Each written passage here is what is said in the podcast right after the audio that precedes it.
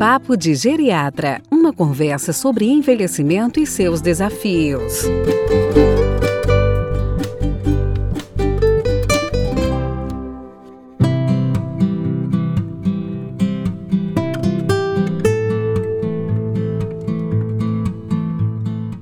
Oi, pessoal. Nesse episódio vou falar sobre as estratégias para prevenção de demência.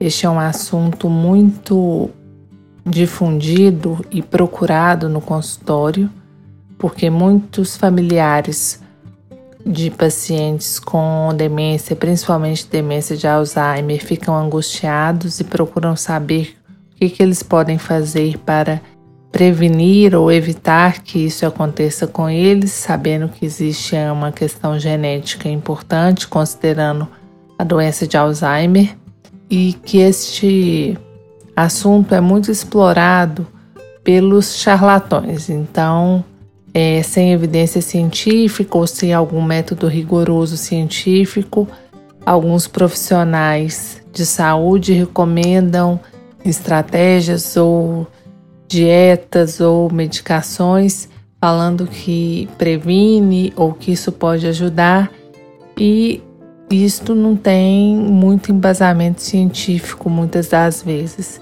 e é motivo de muita dúvida, de muita curiosidade pelas pessoas, claro.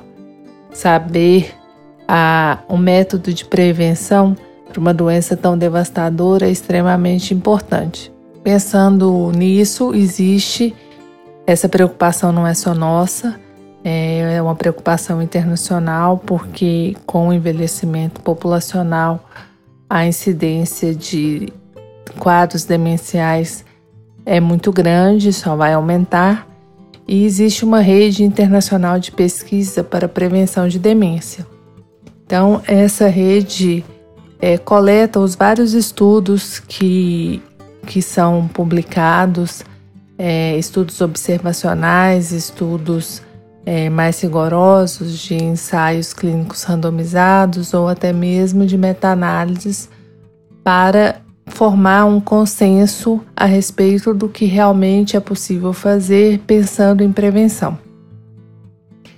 E é, essa rede internacional, é, no final do ano passado, num suplemento da, da revista Journal of Alzheimer Disease, lançou vários editoriais, acho que foram seis, falando do, do que realmente existe com relação à prevenção de, de demência, o que, que pode ser usado na prática clínica, o que, que pode ser expandido para outras pessoas, porque os estudos são vários, são de vários tipos e às vezes a reprodutibilidade desse estudo não é tão grande e a gente não pode afirmar que aquele fator de risco específico estudado pode estar relacionado, porque o fator causal mesmo não, não tem esse, não chegou a essa, essa conclusão. Existem fatores de risco associados, mas não existe um fator causal ainda descoberto. E eles estudaram tanto a doença de Alzheimer quanto a demência vascular ou qualquer demência. Dentre eh, esses editoriais e os estudos que foram publicados nesse suplemento, o maior deles e o de mais impacto é uma revisão sistemática de meta-análise sobre os fatores de risco na prevenção de demência. Então, a gente sabe que os idosos vão ter várias patologias que são passíveis de modificar o tratamento pelo risco cardiovascular. E as informações que a gente tem hoje sobre é, os riscos cardiovasculares dessas doenças nos traz informações indiretas sobre a, a demência. Então, estudos de coorte é, longitudinais de longo prazo estão trazendo é, mais informações para os estudos com demência. Não quer dizer que foi um, um estudo direcionado para a demência, mas que, como a demência está é, tá incluindo vários fatores de risco cardiovasculares, acaba que a gente consegue obter essas informações. E as recomendações globais são baseadas em achados de algumas regiões geográficas, que são geralmente de regiões com um desenvolvimento econômico maior, com uma população com uma escolaridade diferenciada, e às vezes a gente não consegue reproduzir o mesmo resultado dessas regiões em outros países ou em outras populações que têm características socioculturais muito diferentes. Então, o objetivo desse artigo era realizar essa revisão sistemática abrangente de evidências de estudos observacionais para os fatores de risco com demência e tentar produzir uma visão geral das evidências globais realizadas, focando nos principais tipos de informação para sustentar um desenvolvimento de diretrizes possam incluir a prática clínica. Então, foi incluso qualquer revisão sistemática de fatores de risco, tanto para doença de Alzheimer, demência vascular ou qualquer demência, e foram incluídos estudos longitudinais. Estudos que especificavam o resultado primário, como demência de início precoce ou uma doença de Alzheimer familiar, foram excluídos. E eles identificaram através desse, dessa revisão das meta-análises diversos fatores de risco que tinham risco aumentado tanto para demência de Alzheimer quanto demência vascular ou qualquer demência. São eles: baixa escolaridade, diabetes, tabagismo, depressão, obesidade na meia-idade, níveis elevados de homocisteína, Hipertensão. A hipertensão vale ressaltar que foi apenas para demência vascular. Outro fator de risco que foi considerado como risco aumentado foi a fibrilação atrial, que também foi relacionado a um risco aumentado apenas quando se estuda qualquer demência, e o engajamento social também quando se estuda qualquer demência.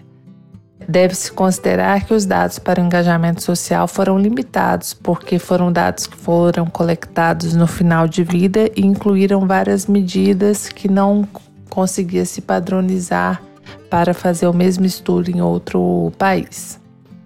Foram associados fatores de risco que reduziriam a incidência de demência e atividade física, o consumo de peixes, pouco consumo de álcool o uso de antipertensivos, considerando apenas na demência vascular, e o uso de estatinas também apenas na demência vascular e qualquer demência. Um fator de risco interessante para a gente lembrar é a perda auditiva. Ela foi considerada como risco aumentado em qualquer demência, mas não havia nenhuma revisão que relacionadas a essa perda auditiva, essa hipoacusia relacionada à doença de Alzheimer ou demência vascular os fatores de risco relacionados com uma evidência limitada, mas porém que teve uma, um pequeno impacto, foi o engajamento cognitivo, o padrão de dieta e nutrientes específicos como fator de proteção. Essa evidência limitada é, nos estudos disponíveis para esses fatores de risco que eu falei, é, não fala contra o efeito pontual dessas, dessas questões na demência, mas fala num estudo populacional para você indicar isso para uma população como um todo. E a conclusão que, que o artigo chega é que tentar entender os vários fatores de risco e de proteção que podem influenciar o envelhecimento cognitivo e a demência, vai requerer estudos de longa duração, de longo prazo, para você acompanhar o indivíduo ao longo da vida toda.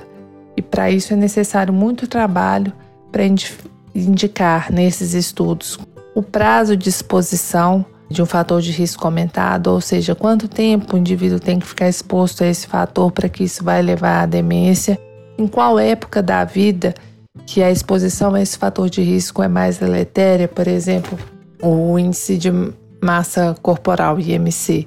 Ele é, será que você tem um IMC elevado na infância vai te levar a ter um quadro demencial quando você ficar idoso, ou se é só o IMC na meia idade que vai te levar? Então, ainda não se tem essa resposta, e para se ter essa resposta, os estudos têm que ser por um longo período e são estudos muito difíceis de fazer.